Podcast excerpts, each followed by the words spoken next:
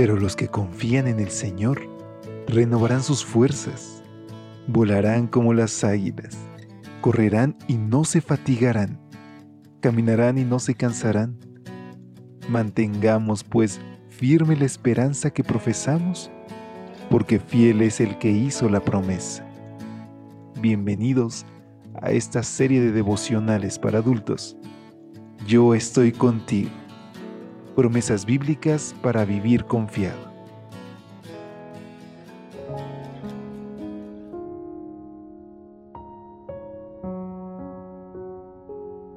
Hola, hola, muy buen día. ¿Cómo te encuentras hoy?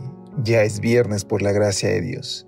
Y hoy es un día muy especial porque podemos hacer todos nuestros preparativos para poder disfrutar mañana por la gracia de Dios un lindo sábado. Es así que este 17 de marzo, con alegría en mi corazón, te doy una calurosa bienvenida como cada mañana a este tu espacio de lecturas devocionales para adultos. Hoy descubramos juntos la promesa que Dios tiene para nosotros y vayamos a esta reflexión titulada Yo he rogado por ti. Lucas capítulo 22 versículo 32 nos dice en la versión Dios habla hoy. Yo he rogado por ti, para que no te falte la fe. Y tú, cuando te hayas vuelto a mí, ayuda a tus hermanos a permanecer firmes. Si bien es cierto que la Biblia en ningún lado dice que Pedro haya sido el primer papa, es innegable que el Nuevo Testamento lo coloca como el primero entre sus iguales. Pedro es mencionado en primer lugar en todas las listas de los apóstoles. Fue el primero en llegar a Cristo por la obra de otro creyente, el primer apóstol en ver a Cristo resucitado, el primero en predicar a los gentiles, y hay que decirlo, el primero en apostatar públicamente. Tras ser reconocido como alguien que hablaba como Jesús, Pedro comenzó a maldecir y a jurar, no conozco al hombre. Nuestro Señor sabía que Pedro lo negaría. ¿Y qué hizo el Señor por este primer apóstata? Leamos. Dijo también el Señor, Lucas 21 versículos 31 y 32, Simón, Simón, Mira que Satanás los ha pedido a ustedes para sacudirlos, como si fueran trigo, pero yo he rogado por ti, para que no te falte la fe. Y tú, cuando te hayas vuelto a mí, ayuda a tus hermanos a permanecer firmes. Hay dos aspectos clave en este pasaje. En primer lugar, la caída de Pedro no tomó por sorpresa al Señor. Él sabía que en el momento de la prueba, la fe del apóstol sería sacudida. Sin embargo, Jesús rogó por Pedro, intercedió para que cuando éste fallara, comprendiera que podía regresar y renovar su relación con el Señor. La diferencia entre Pedro y Judas no estuvo en la caída, sino en que el primero creyó en la restauración. Como Pedro, nosotros también hemos caído. Se nos ha derrumbado la fe posiblemente en más de una ocasión, pero Cristo sigue intercediendo por todos nosotros.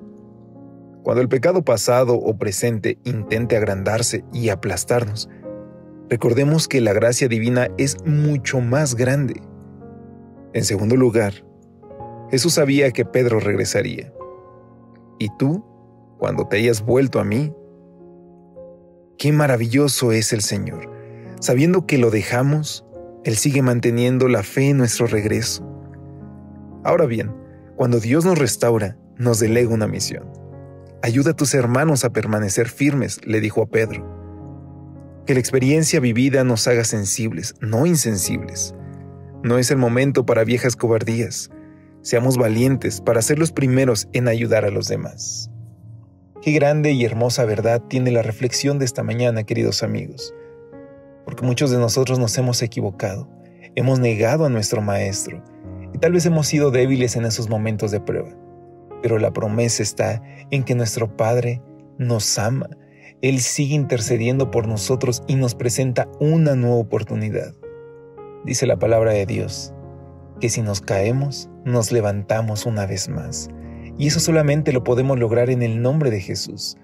Por eso hoy, al aceptar su perdón, acepta también el desafío de ayudar a otros, de compartir con alguien este mensaje de esperanza y de poder orar unos por otros. ¿Te parece si iniciamos juntos? Querido Dios, Señor, gracias porque nos has perdonado, porque intercedes por nosotros y porque ves en nosotros una oportunidad. Hoy queremos, Señor, ser también instrumentos de bendición para los demás. Te rogamos que nos inspires en tu nombre.